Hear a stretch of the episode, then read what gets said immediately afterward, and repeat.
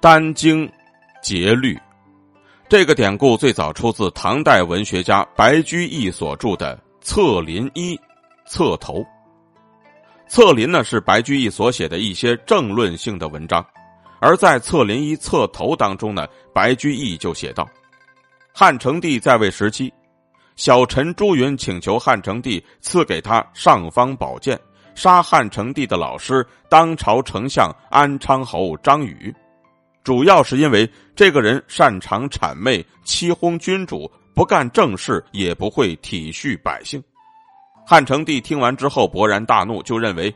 朱云身居下位却毁谤上级，竟敢在朝廷之上侮辱皇帝的老师，实在是罪该万死。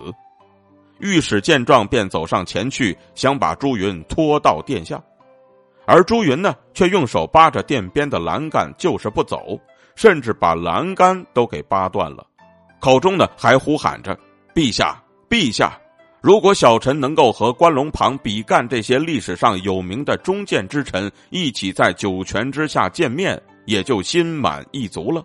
但是臣却担忧，这朝廷以后将会变成什么样子啊？后来呢，在左将军辛庆忌的以死相见之下，汉成帝这才收回成命。